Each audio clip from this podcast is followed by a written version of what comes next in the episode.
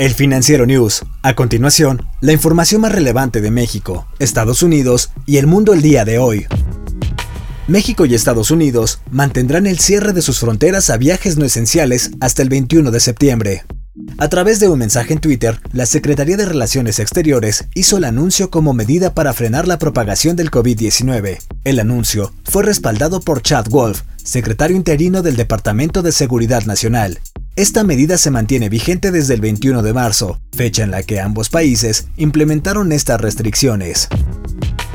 La noche de este jueves fue asesinado en Sinaloa César Carrillo, hijo de Amado Carrillo, conocido como el Señor de los Cielos, y quien fuera líder de un cártel de narcotráfico en el noreste del país durante la década de los años 90. Integrantes de su familia fueron a identificar el cuerpo de César, que tan solo tenía 35 años de edad, de acuerdo con reportes de la Fiscalía General del Estado, los hechos ocurrieron aproximadamente a las 22 horas del jueves en el domicilio ubicado en la calle Virgo, entre Emiliano Zapata y Constelación de Orión de la colonia Alfonso G. Calderón. Los vecinos escucharon disparos y los reportaron a la policía municipal. Cuando llegaron los agentes, solo encontraron el cuerpo de César Carrillo, a quien también se le conocía como el Cesarín. El Cesarín es hermano de Vicente Carrillo Leiva, el ingeniero, quien fue detenido el 1 de abril del año 2009 en una residencia de las Lomas de Chapultepec en la Ciudad de México, pero salió libre en 2018, después de cumplir una condena por lavado de dinero. Durante la mayor parte de una década, Microsoft se ha mantenido en gran medida alejada de todos los productos y servicios que provoquen controversia, pero eso podría terminar pronto. Un acuerdo para comprar la aplicación de video en streaming TikTok idea que el presidente Donald Trump está impulsando, cambiaría todo eso, conduciendo a Microsoft en el tipo de campo político minado que ha logrado evitar en los últimos años. Al igual que otras empresas de redes sociales, TikTok enfrenta críticas por no hacer lo suficiente para combatir el acoso y el discurso de odio. Esta compra sería un cambio importante para Microsoft y expondría a la compañía a problemas que enfrentaron sus rivales como los legisladores, la privacidad, la desinformación, el debate político y la protección de menores. El 6 de agosto, Donald Trump intensificó su disputa con China al firmar un par de órdenes ejecutivas que prohibían a los estadounidenses hacer negocios con TikTok y el servicio de mensajería WeChat, esto a partir de mediados de septiembre.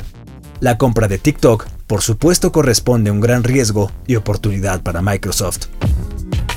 Apple y Google eliminaron Fortnite de sus redes de aplicaciones este jueves, lo que provocó demandas por parte de Epic Games, empresa creadora del juego. Los movimientos intensifican una disputa que se había gestado durante las últimas semanas entre las tres firmas. El desacuerdo se debe a una antigua regla de la App Store de Apple, la cual menciona que la mayoría de las aplicaciones deben ofrecer facturación a través de Apple y pagar a la empresa el 30% de los ingresos. Este jueves por la mañana, Epic Games comenzó a ofrecer a los clientes una forma de comprar artículos directamente para Fortnite y así lograr eludir las tarifas. Horas más tarde, Apple retiró la aplicación y Google hizo lo mismo.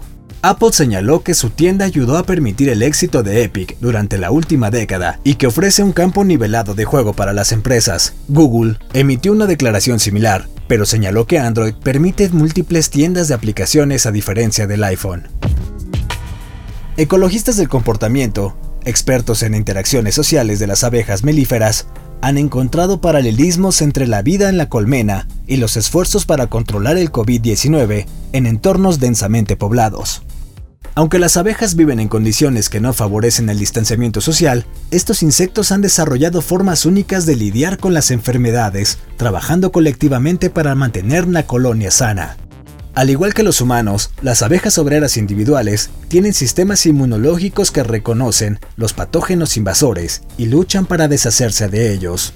Sin embargo, existen algunas clases de patógenos que el sistema inmunológico de las abejas no parece reconocer. Al igual que las colonias de abejas melíferas en los campos agrícolas, muchos seres humanos viven en condiciones extremadamente densas, lo que ha sido especialmente problemático durante la pandemia de COVID-19. Hasta la próxima entrega del Financiero News. Yo soy Daniel Maldonado y la producción es de Daniel Díaz. Hasta la próxima.